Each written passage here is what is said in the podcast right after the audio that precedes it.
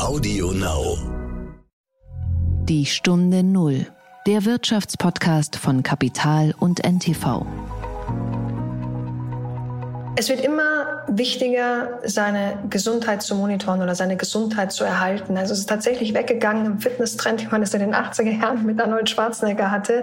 Muskeln, Muskeln, Muskeln und Sixpack, sondern der Fitnessbegriff oder Sportbegriff hat sich mehr zu Wellbeing gewandelt. Wir haben uns angeschaut, wie sehen Wohnkonzepte der Zukunft aus, wie sehen Städtebauten der Zukunft aus. Sie müssen sich vorstellen, 2030 sind es über 1,2 Milliarden Leute und davon leben 70 Prozent in Städten. Also dieses Urbane wird eine größere Rolle spielen, auch dieses eben weniger Fläche haben. Es wird keiner mehr den Hobbyraum haben, in dem das Fitnessgerät reinpasst. Hallo und herzlich willkommen zu einer neuen Folge von Die Stunde Null. Wir sind Tanit Koch und Horst von Butler. Und wir haben eine historische Folge heute, denn Tanit, du kommst ganz frisch vom Impfen. Wie fühlst du dich? Richtig. Also mein linker Oberarm ähm, schmerzt ein ganz klein wenig, aber ansonsten bislang alles gut. Und äh, postest du jetzt auch äh, ein Selfie von dir, wie das ja alle Journalisten gemacht haben, die davor alle mit ihren Homeoffice-Stories genervt haben und jetzt mit ihren äh, Selfie-Stories sozusagen die Welt fluten? Oder hältst du dich da ein bisschen zurück? Ist das etwa Impfneid? Nee, ich, ich poste wahrscheinlich tatsächlich was, weil ich das hier im sehr standesgemäß äh, für jemand Deutschen in der Mercedes-Benz-Arena, Mercedes-Benz-Stadion gemacht habe, der ähm, Atlanta Falcons, wo ein Impfzentrum, ein riesiges Impfzentrum des Militärs errichtet wurde und ähm, bekam dort von einem reizenden Army-Angehörigen heute meine, äh, mein, mein, mein Impfshot. Und ähm, das war einfach ganz, ganz faszinierend zu sehen, wie das in der Massenabfertigung tatsächlich super funktioniert. Also nicht so ein Drive-In irgendwie, wo du so parallel so einen Quarter Pounder bestellen kannst. Äh, das äh, stellt man sich mal vor. Nee, die Drive-In oder Drive-Through, die haben wir, die haben wir auch gesehen. Also die gibt es hier, also kennt ihr ja auch aus dem Fernsehen äh, tatsächlich. Aber ich dachte einfach, äh, mit Mercedes-Benz ähm, ist irgendwie unschlagbar. Ich habe übrigens gar keinen Impfneid, weil ich bin auch schon geimpft worden, ganz diskret. Ich habe so eine Dosis Astra. Ähm, und das war für mich tatsächlich, als ich das so gehabt habe, war wie bei so einer mündlichen Prüfung, kennst du das noch, äh, äh, beim, im Studium. Es gab so ein, ich war so ganz aufgeregt und es gab ein davor und danach irgendwie. Man hatte dieses Ding drin und danach fühlte man sich irgendwie, dass so eine neue Ära begonnen hat. Und ähm, es war bloß, äh, wenn man so AstraZeneca hat, kann man ja, da, das klingt ja irgendwie nicht so toll. Ne? Das ist so wie wenn man so Gordons Gin trinkt. Ne? Also das ist ja, äh, nicht Hendrix oder, oder Monkey 47, das ist ja sowas moderner, oder BioNTech ist sozusagen so das ganz schicke und ich habe ja nur Astra. Ne? Also in England heißt Astra ja Oxford, das, das Oxford. Ähm, oh, das klingt gut.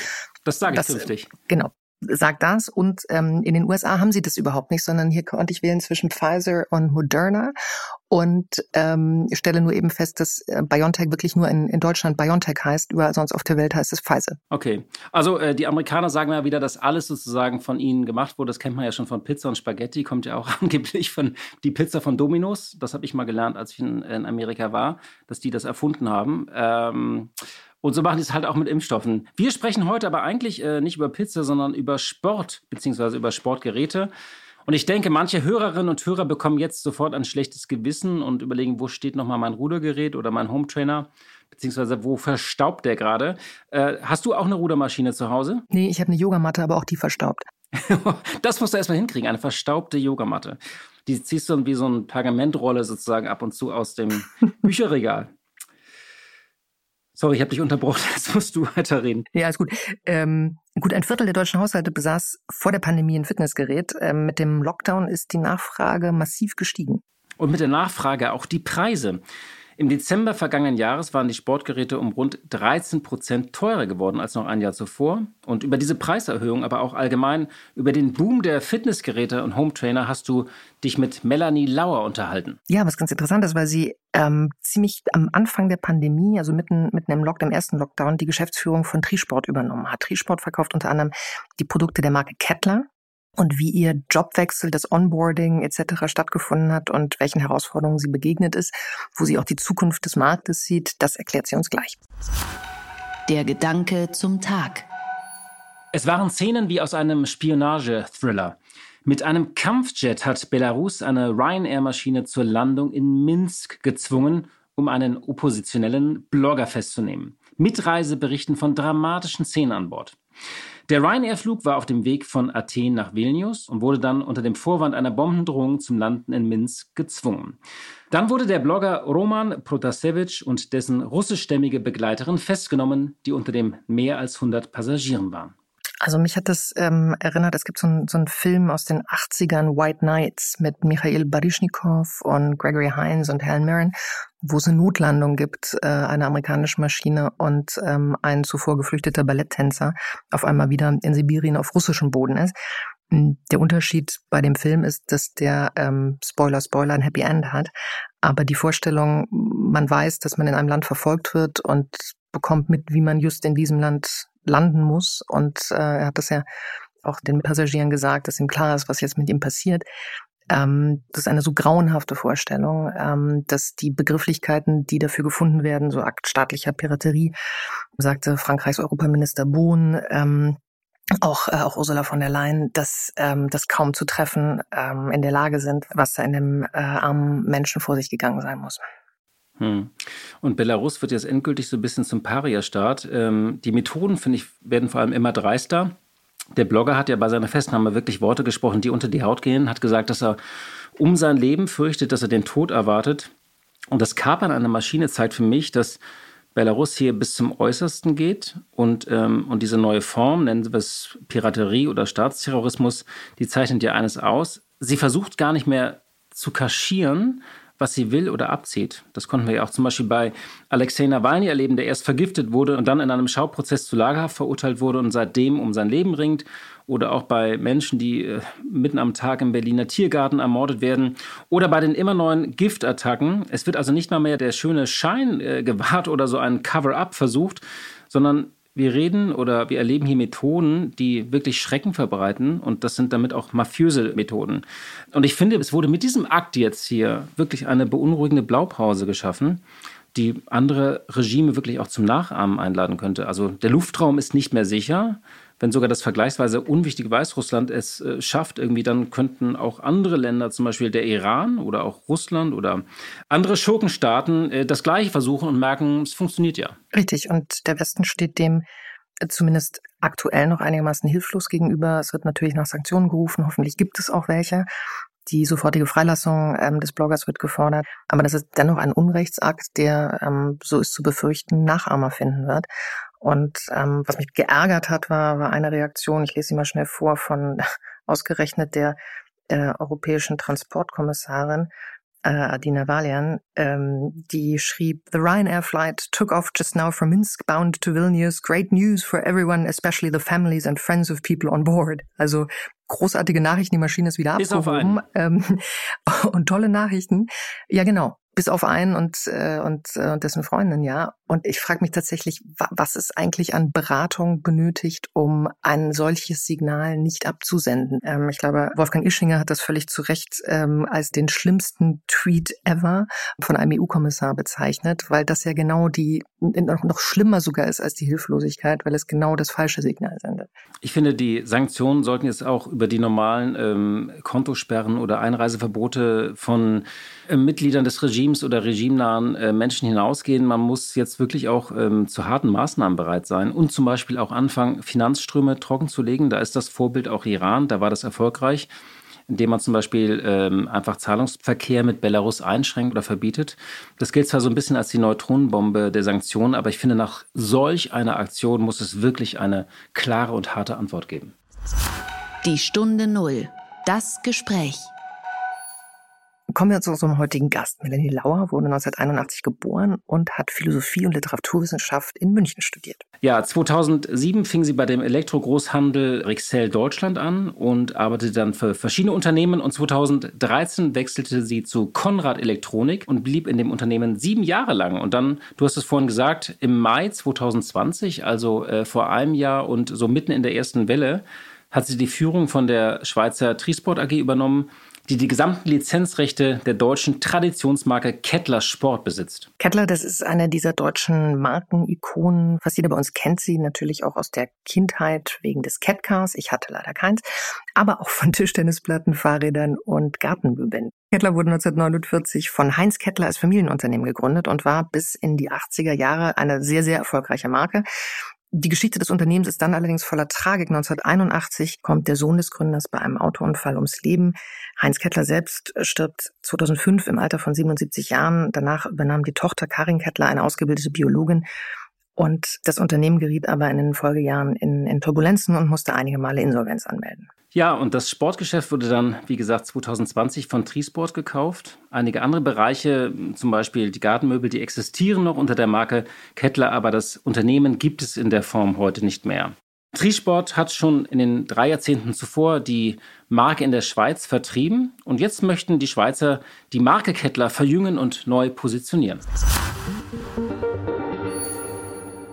Herzlich willkommen, Frau Lauer. Ganz, ganz äh, lieben Dank, dass Sie sich Zeit nehmen für die Stunde Null. Eine Frage gleich zu Beginn. Sie haben sozusagen mitten in die Pandemie hinein Ihren Job gewechselt. Sie waren bei Conrad Electronic und sind dann im Mai 2020 zu Trisport, zu Kettler gewechselt. Wie ist das Onboarding in der Pandemie, wo es eigentlich darum geht, dass man ganz viele Menschen kennenlernt und trifft? Ähm, und das ging ja offenbar nicht. Nein, also es war tatsächlich so, ich hatte die Stelle angetreten, ohne jemals das Büro gesehen zu haben. Im Laufe des Bewerbungsprozesses sind die Grenzen äh, dann tatsächlich geschlossen worden und ich hatte am 1. Mai angefangen und Mitte Juni erst die Möglichkeit, meine Kollegen persönlich kennenzulernen. Das mag man sagen, auf der einen Seite schlecht, weil persönliches Treffen ist unersetzlich. Ähm, auf der anderen Seite muss ich aber sagen, dass sich das als sehr gut herausgestellt hat, weil ich die Möglichkeit hatte, mich wirklich jedem eins zu eins zu widmen, ohne dass Bürotüren auf und zugingen, ohne dass man zwischendrin äh, gestört wurde oder die Aufmerksamkeit abgelenkt wurde. Und es hat mir ermöglicht, jeden sehr gut kennenzulernen und damit natürlich auch das Unternehmen sehr gut kennenzulernen. Nächste Frage. Sie waren ja nicht sozusagen unter Druck, den, den Job wechseln zu müssen. Sie sind zu Trisport gegangen, wo ähm, gerade Kettler äh, gekauft wurde. Kettler, muss man äh, zum Hintergrund wissen, hatte drei Insolvenzanträge seit 2015 hinter sich und im Oktober 2019 ging quasi endgültig die, die Lichter aus. Was hat Sie bewogen, dieses Wagnis einzugehen mit einer Marke, die ja eben diesen Hintergrund hat? Kettler war eine Marke, ich bin 40 Jahre alt und die mich tatsächlich die letzten 40 Jahre begleitet hat und die immer extrem positiv besetzt war für mich. Ich habe auch mitverfolgt, wie Kettler dreimal untergegangen ist mit den Insolvenzen und es hat für mich total gefreut, dass mir zugetraut wird, diese Marke wieder zu neuem ja, Leben zurückzuführen. Und das war für mich genau die Herausforderung. Also eine große, starke Marke, die in Deutschland über 74 Prozent Markenbekanntheit hat, in die Gegenwart und damit auch in die Zukunft zu holen. Hintergrund, der Sportgerätehändler Trisport hat schon immer den meisten Umsatz mit, mit Kettler-Produkten gemacht. Der Unterschied ist jetzt, dass man die Waren quasi auch selber herstellt, allerdings nicht mehr in Deutschland, sondern in China, wo die alten Kettler-Maschinen gewissermaßen hinverfrachtet wurden. Wie war das gerade in der Pandemie, wo der asiatische Markt und die Lieferketten, sagen wir mal, unter noch größeren Herausforderungen standen, als das ohnehin der Fall ist? Also es war tatsächlich so, dass wir auch in der Vergangenheit 50 Prozent äh, des Produktportfolios in Asien gefertigt haben. Das heißt, der Hersteller, den wir an Bord genommen haben, äh, war schon eingearbeitet in das Thema Kettler, in die Qualitätsansprüche, in die Produktlinien. Ähm, trotzdem war es natürlich nicht möglich, dass wir persönlich vor Ort sind, um Produktionsprozesse zu begleiten. Was haben wir gemacht? Wir haben uns die asiatische Version von WhatsApp runtergeladen, nämlich WeChat, und haben dann den Produktionsprozess über WeChat begleitet, also Videos, wir haben uns live dazugeschalten, Audio-Messages, äh, Fotos, die wir uns geschickt haben. Also dieser WeChat, der bimmelte tatsächlich 24 Stunden. Ähm, und wir haben uns auch vor Ort Leute eingestellt, die uns da verstärkt haben. Ähm, das waren zum einen Leute, die europäischen Ursprungs waren, die wir auch schon kannten, die dort leben und nicht reisen mussten und deswegen keine Blockade hatten. Und auf der anderen Seite natürlich auch chinesische Kollegen, die aber auch Englisch sprechen konnten. Also das war unsere Arbeitssprache in dem Fall. Und dann hatten wir auch die Möglichkeit, uns Samples schicken zu lassen. Also wir haben regelmäßig Arbeitssamples, Produktionssamples rübergeschickt ähm, in die Schweiz mit Luftfracht, mit Express, haben die angeschaut, ähm, haben die dann wieder zurückgeschickt und gleichzeitig wieder über Video oder Telefonate Rückmeldungen gegeben. Das war ein relativ umständlicher Prozess, der bestimmt vor Ort einfacher und schneller gegangen wäre. Aber wir haben es trotzdem geschafft, die Produkte rechtzeitig auf den Markt zu verbringen und äh, zum versprochenen Datum an unsere Kunden auszuliefern liefern. Planen Sie schon die erste China-Reise seit der Pandemie? Wissen Sie schon, wann die ansteht? Also ich bin tatsächlich schon zum ersten Mal geimpft, meine Kollegen auch. Und ich habe gesagt, wenn ihr die zweite Impfung habt, dann sitzt ihr schon im Flugzeug. Ganz so leicht ist es nicht, weil ähm, in China leider immer noch ähm, ja, Regulatorien herrschen. Das heißt, man muss noch die Quarantäne in einem Staatshotel machen, was nicht unbedingt angenehm ist, ohne Fenster öffnen zu dürfen, ohne Freigang äh, zu haben. Wir werden es tun, allerdings erst, wenn die Rahmenbedingungen leichter sind. Und hat es Verzögerungen Ihrer Produktion dadurch gegeben, dass natürlich ja, ähm, Container nicht verfügbar waren, Schiffe nicht gefahren sind, ähm, Menschen einfach die Länder nicht verlassen durften. Was hatte das konkret für Auswirkungen? Also die Verzögerungen, die spüren nicht nur wir als die Firma Triesport und nicht nur die Fitnessindustrie, sondern die spüren sie allgemein am Weltmarkt in jeder Branche, die Güter handelt. Es ist tatsächlich so, dass sich in den letzten Monaten die Preise für Container deutlich verteuert haben. Das liegt an der Knappheit. Es hat wirklich ein Bietertum fast stattgefunden. Und bei einer äh, preislichen Erhöhung, da reden wir vom bis zu achtfachen Wert des Containerpreises, was enorm ist und ordentlich natürlich auf die Marge schlägt. Und auf der anderen Seite wird es immer schwieriger, Subkomponenten einzukaufen, Materialien einzukaufen, weil die Rohstoffpreise explodieren durch die Knappheit. Also wenn man sich da mal anschaut, was da passiert ist, inzwischen sind die Stahlpreise über 40 Prozent gestiegen, die Preise für Plastik über 61 Prozent gestiegen. Da tut sich viel. Ähm, das spüren natürlich auch die Endkonsumer hier in Europa ganz stark in den verschiedenen Bereichen. Und wir natürlich als Händler auch, weil das die Marge äh, auffrisst. Auf der anderen Seite äh, gab es ähm, auch noch Verzögerungen, weil die Bücher gerade im Fitnessbereich so voll waren wie nie. Darauf waren die Produktionsstätten nicht ausgelegt. Die wurden jetzt in den letzten zwölf Monaten nachgebaut. Also da, da kann man jetzt wieder langfristiger planen. Was allerdings auch ganz neu ist, ähm, wir hatten früher eine Produktionslead-Time von 80 Tagen. Also Bestellungen, bis die Produkte fertig waren im Container standen man 80 Tage. Jetzt sind es über 200. Und das ist schon enorm, was dazu führt, dass gerade unsere B2B-Kunden, unsere Händler da draußen, die früher drei Monate vorher maximal angefangen haben, über eine Order nachzudenken, jetzt schon fürs ganze Jahr vorbestellt haben. Und auch wir, wir haben jetzt schon für die nächsten zwölf Monate Order geschrieben, um dann auch wirklich die Mengen bei uns zu haben, die wir brauchen. Sie haben es eben angesprochen, äh, den boomenden Heimsportmarkt, der ja auch genau in die Pandemie fiel. Wie haben Sie die Kundenprozesse, wie haben Sie die Serviceprozesse verändert oder wie mussten Sie sie verändern, um dem gerecht zu werden? Also wir haben gerade im Servicebereich ähm, massiv das Personal ausgebaut.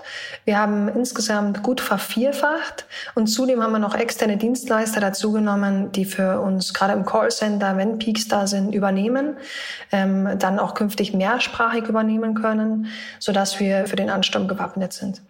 Welche Trends sehen Sie im Nutzerverhalten, von denen Sie glauben, dass die auch die Pandemie und den Lockdown überdauern werden? Es wird immer wichtiger, seine Gesundheit zu monitoren oder seine Gesundheit zu erhalten. Also es ist tatsächlich weggegangen im Fitnesstrend, wie man es in den 80er Jahren mit Arnold Schwarzenegger hatte. Muskeln, Muskeln, Muskeln und Sixpack, sondern der Fitnessbegriff oder Sportbegriff hat sich mehr zu Wellbeing gewandelt. Das bedeutet auch ganz stark, dass ähm, wir genau schauen, wie unser Körper funktioniert. Also es gibt ganz viele Unternehmen, die jetzt Wearables produzieren, großartige Wearables, die äh, ein Echtzeit-EKG machen können.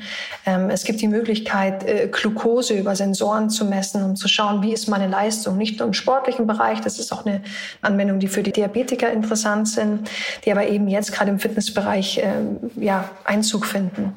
Und ähm, wir sehen auch ganz viele Wearables, beispielsweise von der Firma Vorn in der Schweiz, mit denen wir auch eng zusammenarbeiten.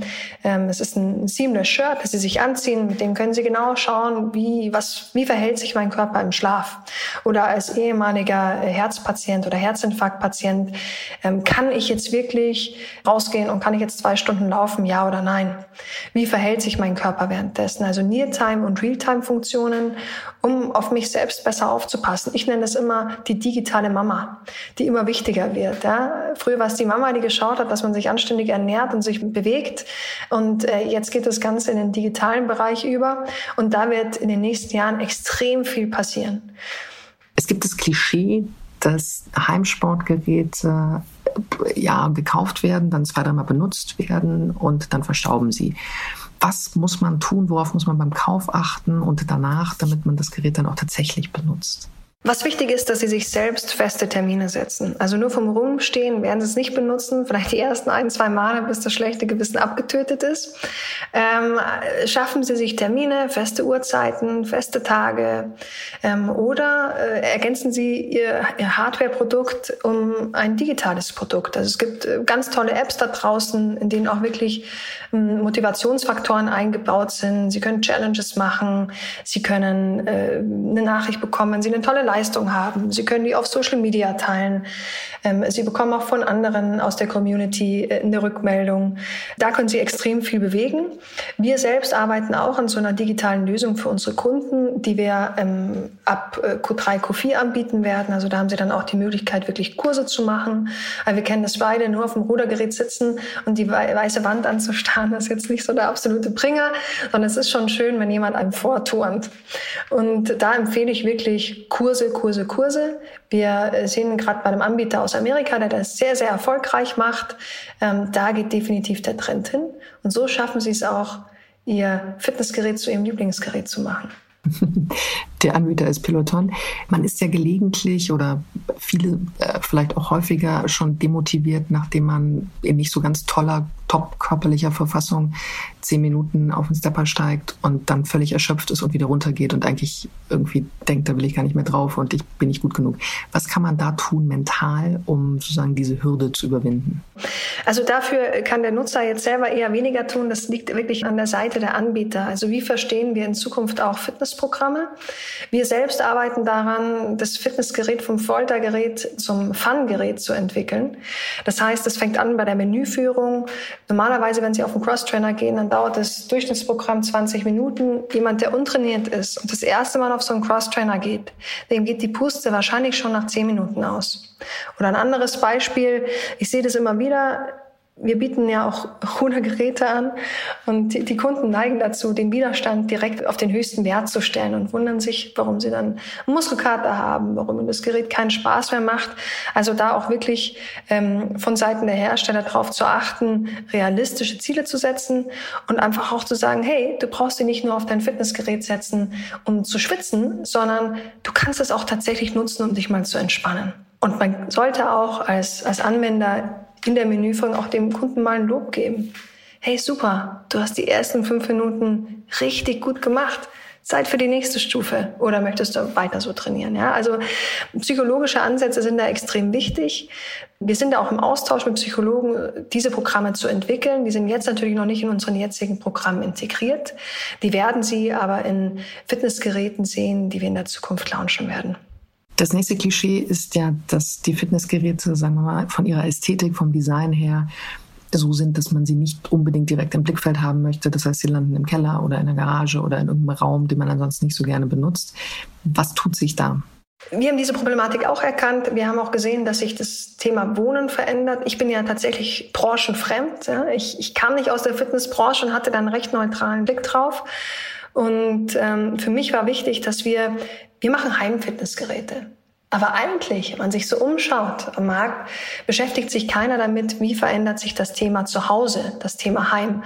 Und das haben wir ganz stark getan. Wir haben uns angeschaut, wie sehen Wohnkonzepte der Zukunft aus, wie sehen Städtebauten der Zukunft aus. Sie müssen sich vorstellen, 2030 ähm, sind es über 1,2 Milliarden Leute und davon leben 70 Prozent in Städten.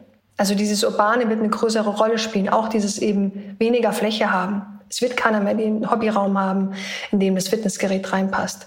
Und dann haben wir gesagt, wir wollen ein Gerät entwickeln, das einen ästhetischen Anspruch hat, das in diese Wohneinheit sich gut eingliedert. Und dann haben wir uns überlegt, welches Unternehmen der Welt hat das am besten gemacht in den letzten Jahren. Und das ist definitiv Apple. Also haben wir uns einen Designer geholt, der die letzten zehn Jahre bei Apple gearbeitet hat, der mit uns jetzt die neue Designlinie entworfen hat, ähm, mit der wir im Q1 2022 äh, mit unserer Indoor Cycle Serie auf den Markt gehen. Und da werden Sie auch sehen, äh, in den Designs, äh, die demnächst auch an die Öffentlichkeit gehen, dass da dieser ästhetische Anspruch extrem verfolgt wird. Und wir gehen auch ganz stark weg vom Plastik Fantastik und wir gehen auch ganz stark weg von dem dominanten Schwarz, das Sie heute sehen, wenn Sie in eine Fitnessgeräteausstellung gehen und hin wirklich zu bunten Farben, die Freude und Lust bereiten und äh, wo man schon mit einem erhellten Gemüt aufsteigt. Das heißt, diese, diese Premium-Produktlinie, die ursprünglich mal fürs, fürs, Weihnachtsgeschäft geplant war, die kommt 2022. Genau, also wir sind jetzt bei Q1 2022. Wir haben uns jetzt noch mal ein bisschen mehr Zeit genommen für die Entwicklung, weil uns wichtig war, das perfekte Produkt zu launchen und das werden wir konsequent tun. Und diese Premium-Linie, so wie sie geplant ist, wird tatsächlich nicht nur eine Premium-Linie bleiben. Das wird das erste Produkt sein, das mit der neuen Designsprache rauskommt von Kettler. Und diese Designsprache werden wir über alle Gerätekategorien weiterverfolgen. Und ich denke mal 2023 ähm, Q4 dann auch wirklich über 80 Prozent unseres Produktportfolios komplett erneuert haben. Sie haben gerade gesagt, Sie wollen weg vom Plastik. Ähm, was gibt es denn an anderen Materialien, die dann in Frage kommen? Was ist mit Holz zum Beispiel?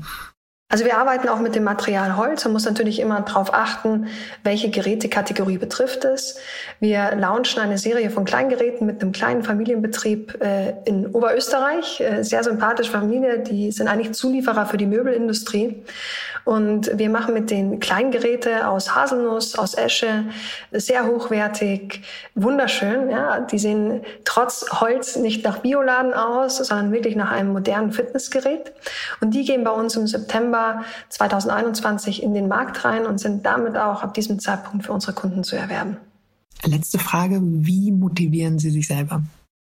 Ich, ich motiviere mich selbst, indem ich genau das habe, wovon ich vorher gesprochen habe. Ich habe einen festen Termin, zu dem ich Sport mache. Das ist Mittwoch in der Mittagspause und dann nochmal am Wochenende. Da sind dann auch meine Kinder links und rechts neben mir auf dem Rudergerät. So motiviere ich mich und ich habe äh, auch digitale Programme, die ich nutze, um Sport zu machen. Jetzt mir doch noch eine aller, allerletzte Frage eingefallen. Kultureller Unterschied, Stichwort zwischen Deutschland, Deutschland und der Schweiz. Was ist Ihnen da aufgefallen? Gab es da irgendwie Clash of Culture oder hat das wunderbar funktioniert? Also die äh, Schweizer ähm, sind uns tatsächlich näher, als ich vorher gedacht habe. Das Einzige ist, rufen Sie sie niemals zwischen 12 und 13 Uhr an, weil da ist Mittagspause. da darf man nicht stören. Äh, ansonsten muss ich sagen, unser Team ist jetzt sehr gemixt. Deswegen kann ich gar nicht sagen, äh, pur Schweiz. Wir sind, obwohl wir ein Schweizer Unternehmen sind, international aufgestellt, weil wir immer gesagt haben, oder weil ich immer gesagt habe, mir ist es wichtig, nicht nach Postleitzahl zu rekrutieren, sondern nach Leistung. Und die Leistung findet sich einfach nicht nur in der Postleitzahl von Hüneberg. Ja? Und äh, deswegen sitzt ein großer Teil unserer Mitarbeiter ähm, in Deutschland, in Österreich. Wir haben aber auch jemanden in Portugal, wir haben jemanden in London, wir haben jemanden in Kalifornien sitzen. Also wirklich bunt verteilt. Und deswegen äh, sind wir komplett divers, unabhängig von der Schweizer Kultur. In diesem Sinne alles, alles Gute und nochmal herzlichen Dank für die Zeit. Herzlichen Dank an Sie, Frau Koch. Ja, liebe Hörerinnen und liebe Hörer, das war's für heute. Tanit ist frisch geimpft. Ähm, ich warte auf meine zweite Dosis und wir melden uns, wenn du die Impfung gut verkraftest, in einigen Tagen am Freitag wieder. Ganz genau. Schöne Woche bis dahin. Die Stunde Null. Der Wirtschaftspodcast von Kapital und NTV. Dieser Podcast ist Teil der Initiative Zeit, die Dinge neu zu sehen.